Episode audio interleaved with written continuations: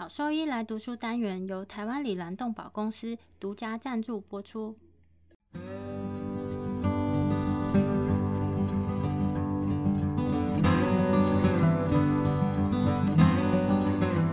欢迎收听超级好兽医来读书，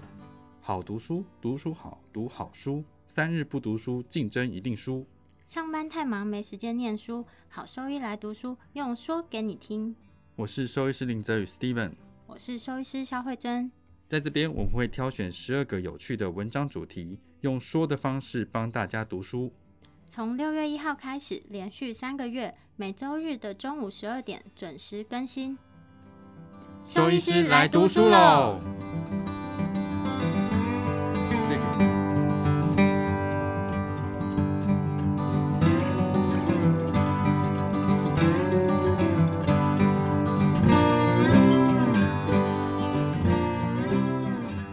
今天我们要分享的文章是 Update on Canine Idiopathic Pulmonary Fibrosis in West Highland White Terriers。今天我们要跟大家分享的是，呃，西高地白梗它的自发性肺部纤维化疾病的新知。这一篇主要讲述的内容就是刚刚讲的西高地白梗这个犬种比较特殊的一个疾病。那它也是我们称为原发性的肺纤维化。英文的简称是 CIPF，也就是 Canine Idiopathic Pulmonary Fibrosis，或称这个疾病叫做间质性肺病。它的英文简称是 ILD，Interstitial Lung Disease。这个疾病呢，它主要是因为不明原因所造成的慢性渐进性间质性肺病，那主要它会影响西高地白梗，也就是我们常见的西沙犬。那后面的话，我们会用西沙犬代替西高地白梗，就帮助我们在说明的时候比较简短。那目前这个疾病呢，它是没有有效的治疗方式，那疾病它其实都会持续的进展，然后最终导致死亡。今天我们就是会针对。呃，这个疾病的特征，然后还有它常见的一些临床症状，跟我们怎么样去做诊断，以及临床上我们遇到这个疾病，我们应该怎么样去做治疗，这三大部分来跟大家做分享。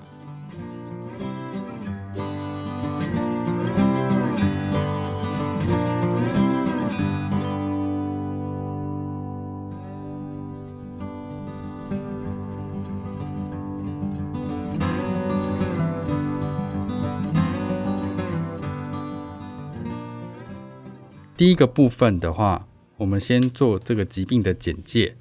这个原发性肺纤维化，或称为间质性肺病，那它是一个没有办法治愈的疾病。所以，那这个疾病的特点的话，就是它是慢性的，没有任何其他方式避免持续进展的，然后最终会导致个体死亡。DIPF 的话，也就是狗狗的这个原发性肺纤维化，那目前只有刚刚讲过的西高地白梗，就是西沙犬。是比较常见的，其他狗种就是其他的梗犬也有零星的个案。人的话，刚刚讲的 IPF 就是原发性纤维化这件事情，它们两者疾病是有相似的一些特性。在人跟狗啊，原发性肺部纤维化的疾病特性是相似的，但是因为它为了让我们在理解上做区别，所以在狗的这个疾病前面，它就加了一个 canine，这样大家比较不会。混淆，所以就是人的话是 IPF，狗狗的话就是 CIPF。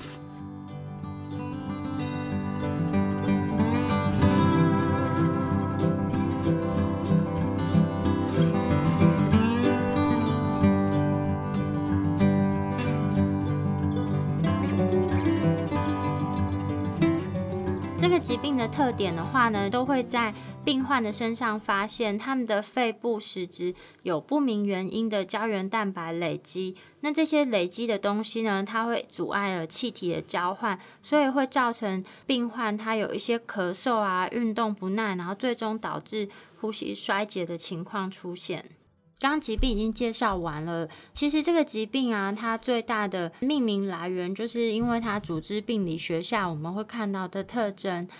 这个组织病理学的特征呢，也是这个疾病它要确诊的依据。但是这个东西它的缺点是说，组织病理学的确诊，它大部分都是在死后剖检的时候才会看得到。那在组织病理学下，其实可以看到所有患病的狗狗呢，它都有弥漫性成熟且形态一致的纤维化肺壁，那程度会不太一样，但是它会分布在整个肺脏里面。在西沙犬呢，它其实可以看到比较严重的变化。在某一些更严重的病例里面呢，其实你可以看到它的肌纤维母细胞的数量是相对来说比较多，那成熟的纤维化情况是相对比较少。组织病理学下其实会看到几个特征性的变化，比如说就是它的肺泡比啊，然后管腔的变化，或是它间质平滑肌的增生。最大的特点是它其实。在切片下，有时候可以看到蜂巢一样的结构，特别是在它的细支气管以及胸膜壁下的位置是更加明显的。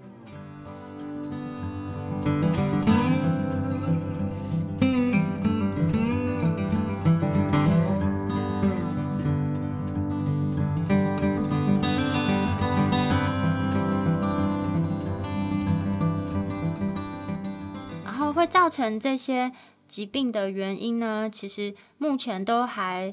不清楚。那目前我们知道，它的致病机转可能会是跟重复性的远端肺实质的创伤啊，然后它在受伤之后，可能有一些异常的伤口复原过程。所以上皮细胞在死亡之后呢，这个异常的在上皮化过程会吸引了许多，比如说生长因子或是细胞介质，后面呢就会引发纤维化的情况。那这些纤维化呢，除了是帮助这些受伤的伤口去复原以外，其实它也会造成纤维母细胞或是肌纤维母细胞的异常累积，还有刚刚提到的胶原蛋白，还有一些细胞外基质的异常累积。那最终呢，它就会造成这个 CIPF 或是 IPF 里面它整个肺部结构的变形。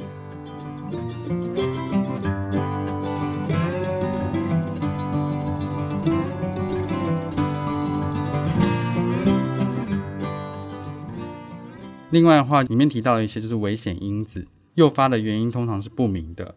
在人的话，有些因子就是抽烟啦，其他的环境因子，或者是有胃食道逆流、慢性病毒的感染。那尤其是 herpes virus，就是疱疹病疱疹病毒。但是在狗目前的话，在研究上来说，跟疱疹病毒没有直接的相关性。那另外的话，就从组织病理学来看。支气管的分布表示吸入性的致病因子，然后流行病学调查结果发现，西沙犬的危险因子包含了住在旧的房子里、缺乏换气系统，或者有胃食道逆流的微吸入，也会增加离病的风险。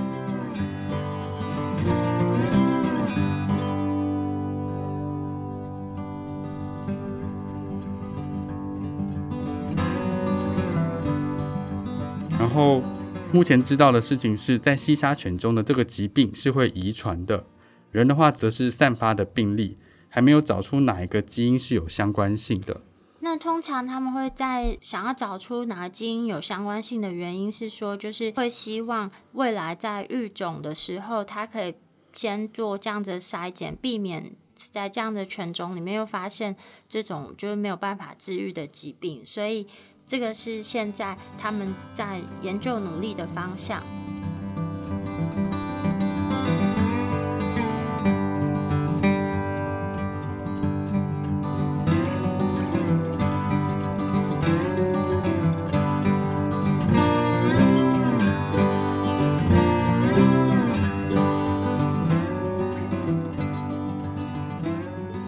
疾病啊，它在临床上其实我们会看到哪一些特征呢？其实说实话，它就是完全没有什么特异性的特征。嗯，所以在诊断上，其实它有蛮大的困难点。大部分的话呢，我们还是会需要做许多的检查。那这些检查呢，其实它就是一些排除性的检查。当我们排除掉这些其他疾病之后，我们才有办法去讲说啊，它可能会是现在我们讲到这个自发性肺部纤维化的诊断。那一般来说呢，就是我们会先从它的品种啊、病史方面去思考。第一个就是刚好提到这个，其实就好发在西高地白梗，或是说其他的相近的梗犬类。它的临床特征呢，就是其实在初期都不是很明显，大部分来就诊的时候，它的症状都已经蛮严重的。因为它其实在诊断前的大概八到十三个月就可能出现症状，只是一开始饲主不是那么容易发现，可能到后期啊，它的那个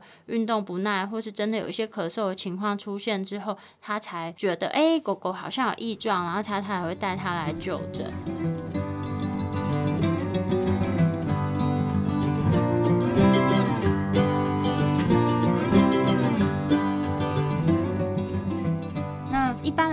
就是这样的症状，大部分都是发现在中年或是更老的时候，大概是八到十三岁左右才会有症状出现。然后最年轻的话呢，其实在三岁也是有可能看到这样的情况。那因为它是在肺部的嘛，所以说它的症状大概就是会有咳嗽跟运动不耐的情况出现。那严重的情况下呢，它会有一些呼吸困难啊，或是发干啊，或是换气不良。但要知道的是，其实不是每一只狗狗它都会有咳嗽的情况出现。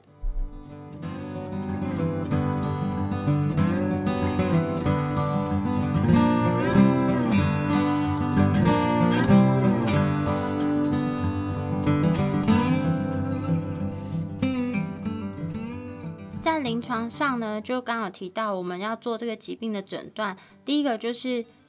它的品种，然后再来就是它的组数，然后你可以请他回忆一下，哎，过去的这个半年到一年里面呢，是不是开始有一些呼吸异常的情况出现？那再配合一些临床的检查，通常这些狗狗来就诊的时候，它精神都还算是蛮好，只是说它有慢性渐进性的一些呼吸功能衰退的情况，尤其是在紧张的时候，它可能会出现发干啊，或是腹式呼吸。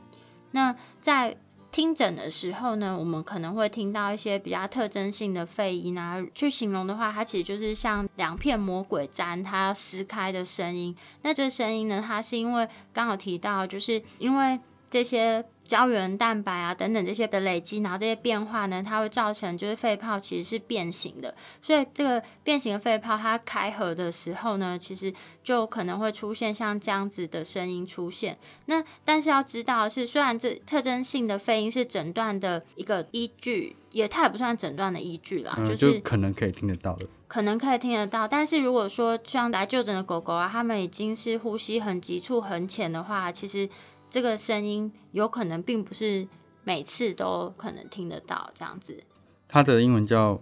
Velcro Crackle。那如果想要听的话，其实在网络上你打这样子 Velcro Crackle，它其实是可以有声音是可以听的。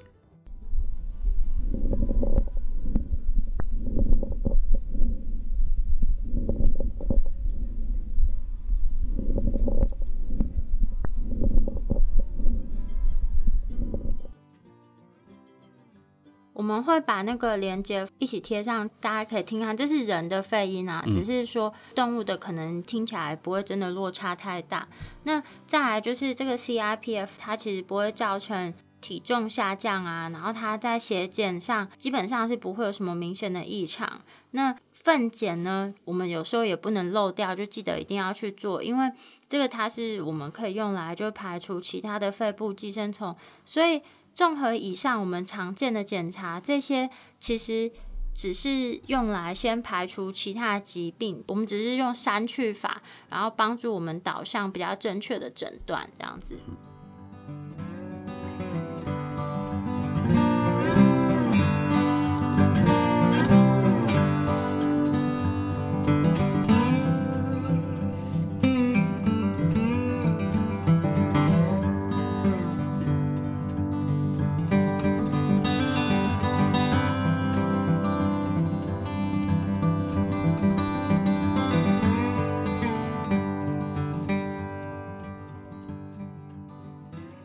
那我们还有一些其他的检查可以帮助我们去诊断这个疾病，包含就是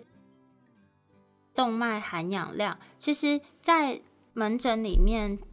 所谓的动脉血液气体分析，那这个是可以去客观的评估它的肺功能啊，已经决定这个 CIPF 的严重程度。这个也可以用来监控就是疾病的进展。有些人会问说，那我这个动脉含氧量，我可不可以就是用我们平常常用的这些血氧机去评估？其实要知道，就在没有麻醉的动物呢，你用血氧机去评估它这个含氧量，其实是不是很准确的。所以目前就在做这些研究的医师，他们是不建议使用血氧机去做这样子的评估。那我们在 CIPF 的病患，其实会看到低血氧症的临床结果，比如说他的动脉血氧分压是相对来说是比较低的，然后它的肺泡动脉氧分压跟动脉血氧分压的那个分压差相对来说是比较高的。那另外的话，我们还可以做一个就是六分钟的步行测试。这个测试其实它并不是诊断工具，但是它可以帮助我们。假设我们都没有动脉血液气体分析仪的情况下呢，我们可以大概去评估一下这个狗狗它对于运动不耐的程度。到底到什么样的情况？那举例来说呢，就是如果是一只患有 CIPF 的狗狗跟健康的狗狗来说呢，他们在六分钟内可以行走的距离大概是三百九十八公尺。那健康的狗狗平均的话，它是可以走到四百九十二公尺。所以这个我们可以在临床上先去做一个区别，因为在 CIPF 的西沙犬呢，它其实是有很多会并发。肺高压的情况，这个肺高压是来自于就是肺部动脉血管收缩舒张不平衡，那所以它会造成就是血管的 remodeling 啊，然后还有慢性的低血氧症，所以在百分之二十到六十的病患呢，其实我们可以看到它会有并发就是肺高压的情况，所以在门诊上，如果说你觉得哎进来是这样子的狗。它可能有一些呼吸性的问题，那我们在血检上没有看出来特别明显的异常的时候，我们下一步就可以去拍一下 X 光片。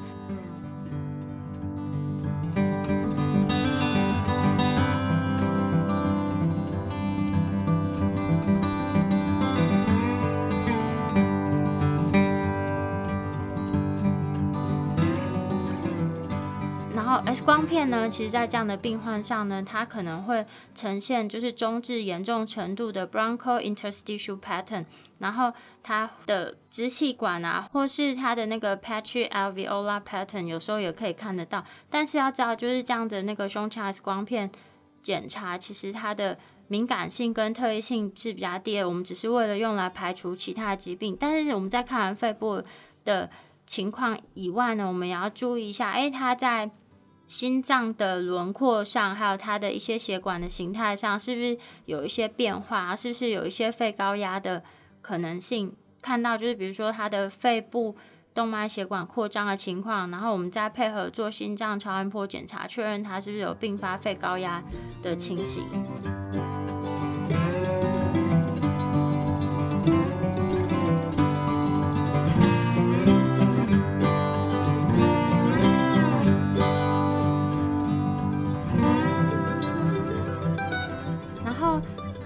疾病呢，如果说能够有办法做高解析电脑断层影像的检查的话呢，就是 HRCT。那在这样子的检查下，其实有时候可以得到一些特征性的影像，它就不一定要做肺部的，就是深检来做确诊。那在 HRCT 底下呢，如果看到就是比如说像这种 ground glass opacity，就是 GGO。的毛玻璃影像啊，尤其是然后或是在它支气管血管边界，会看到一些线状或是网状的 opacity 出现的话呢，你可能会怀疑说啊，它可能是有这个 IPF 的机会。但是因为这样子的 HRCT 的仪器它是很昂贵的，然后你在执行这样的检查并不是非常容易。然后第二个的话是。IPF 的动物其实它的肺部功能其实都已经不是非常健康，所以在做这样的检查，另一个风险性就是它这个动物必须要进行麻醉，所以你要评估说，哎，这个动物其实是不是适合去做这样的检查？那目前有一些方式，就是他们可以用一个叫做 Modified Vet Mouse Trap Device，就是去保定老鼠的一个东西，然后把它做一个修改之后。它可以帮助固定这个动物在台面上，你可能只要给它少量的麻醉，或是让动物维持清醒的状况下，也可以同时去做这些检查。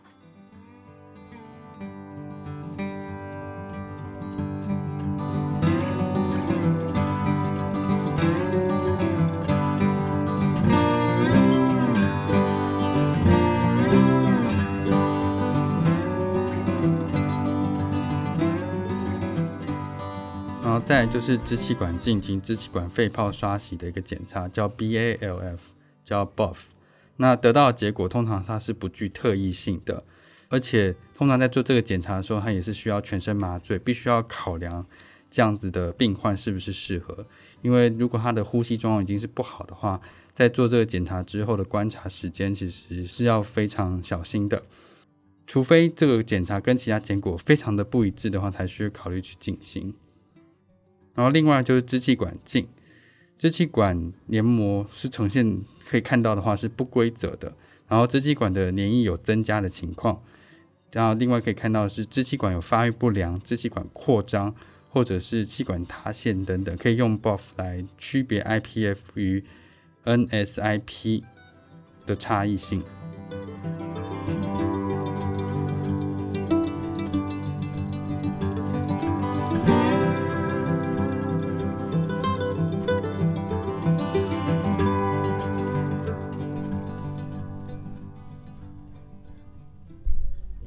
CIPF 的治疗方针，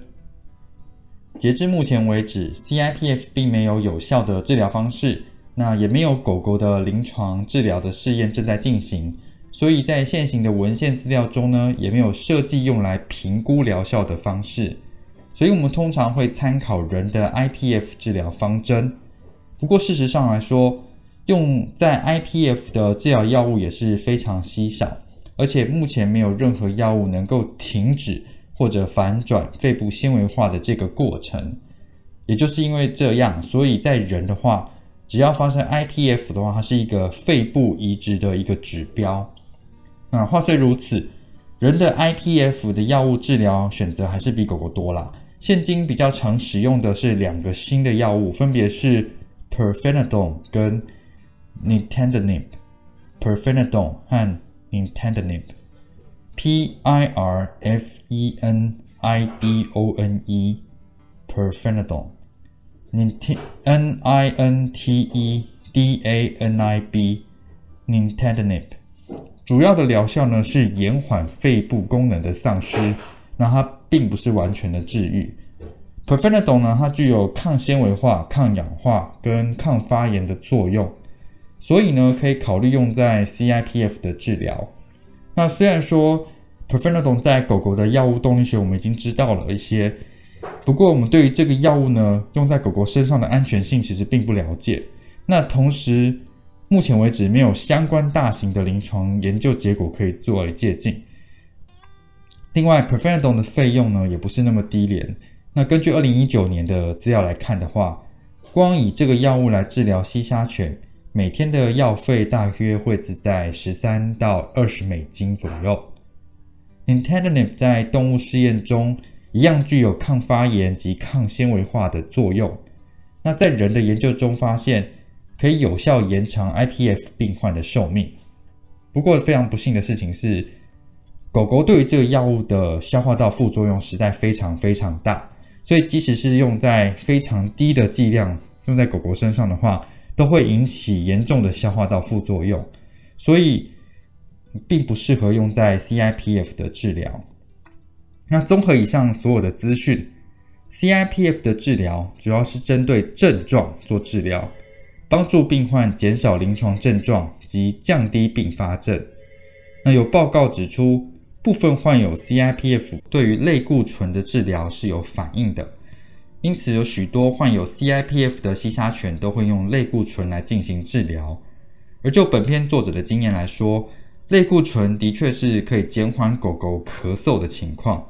但是对于长时间的 ABG，也就是动脉氧分压的分析来说，它并没有任何显著的差异。那同时使用类固醇和气管扩张剂，也就是 t h e o p h i l i n 是目前作者选择的治疗方式。气管扩张剂的话，可以帮助气管扩张，增加呃黏液绒毛的扩清率，并且增强呃横膈膜肌肉的收缩能力，来帮助病患改善临床症状。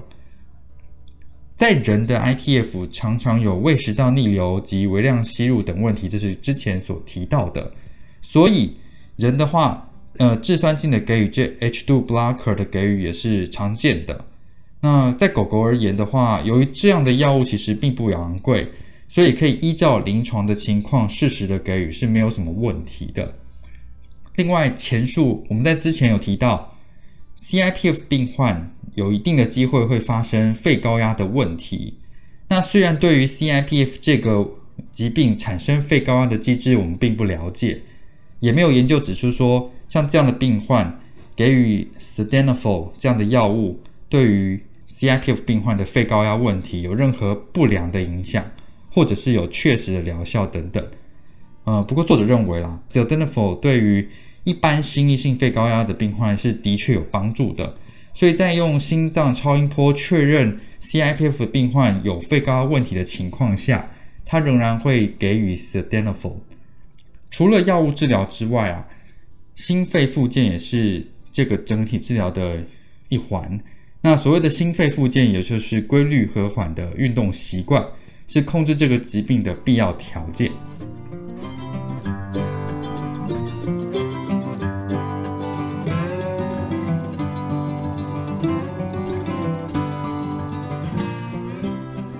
目前针对 CIPF 的临床报告，我们知道，虽然说多数被诊断患有 CIPF 的西沙犬都是老年犬，但这样的疾病仍然对于平均存活时间是有负面的影响的。那换句话说，也就是会降低动物的平均存活时间。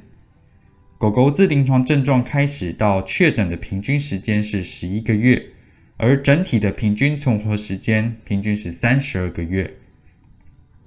和人的 IPF 一样，西沙犬的 CIPF 都是一个持续进展的疾病。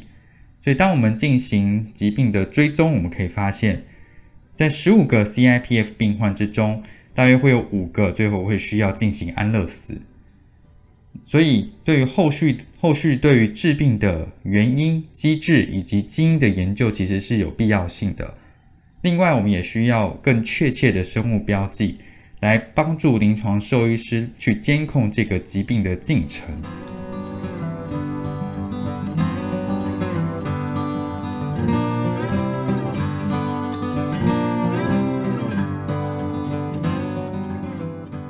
CIPF 重点整理：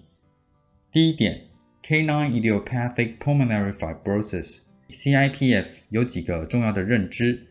就是这个疾病呢是慢性且持续进展的。目前我们对于这个间质性肺病的病源及致病机制是不了解的。那通常发生在中年或老年的西高地白梗，或者称为西沙犬。第二点，临床上除了典型的品种特征之外，常见的症状呢就是咳嗽、运动不耐 （vocal crackles），也就是肺部的爆裂音。另外就是有腹式呼吸及低血氧的情况。第三点，在诊断上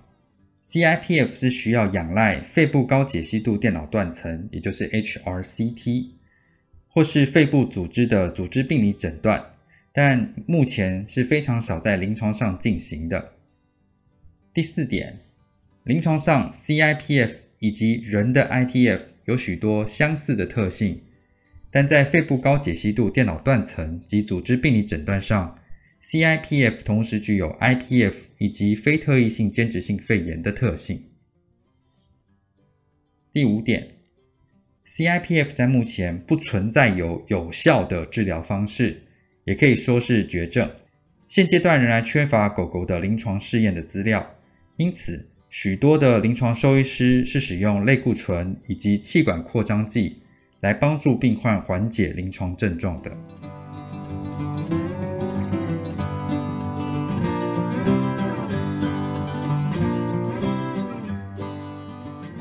如果说对我们分享的内容有兴趣或是有疑问的话，都可以上我们的网站，我们的网址是 triple w 打 wonder vet 打 com 打 t w，或是 Google 搜寻、FB 搜寻 Wonder Vet 超级好兽医，都可以找到我们哦。那我们的 Podcast 呢，就是在 Spotify 和 Apple Podcast 上面都有我们的节目，可以记得上去订阅及分享。那今天节目就到这边喽，拜拜。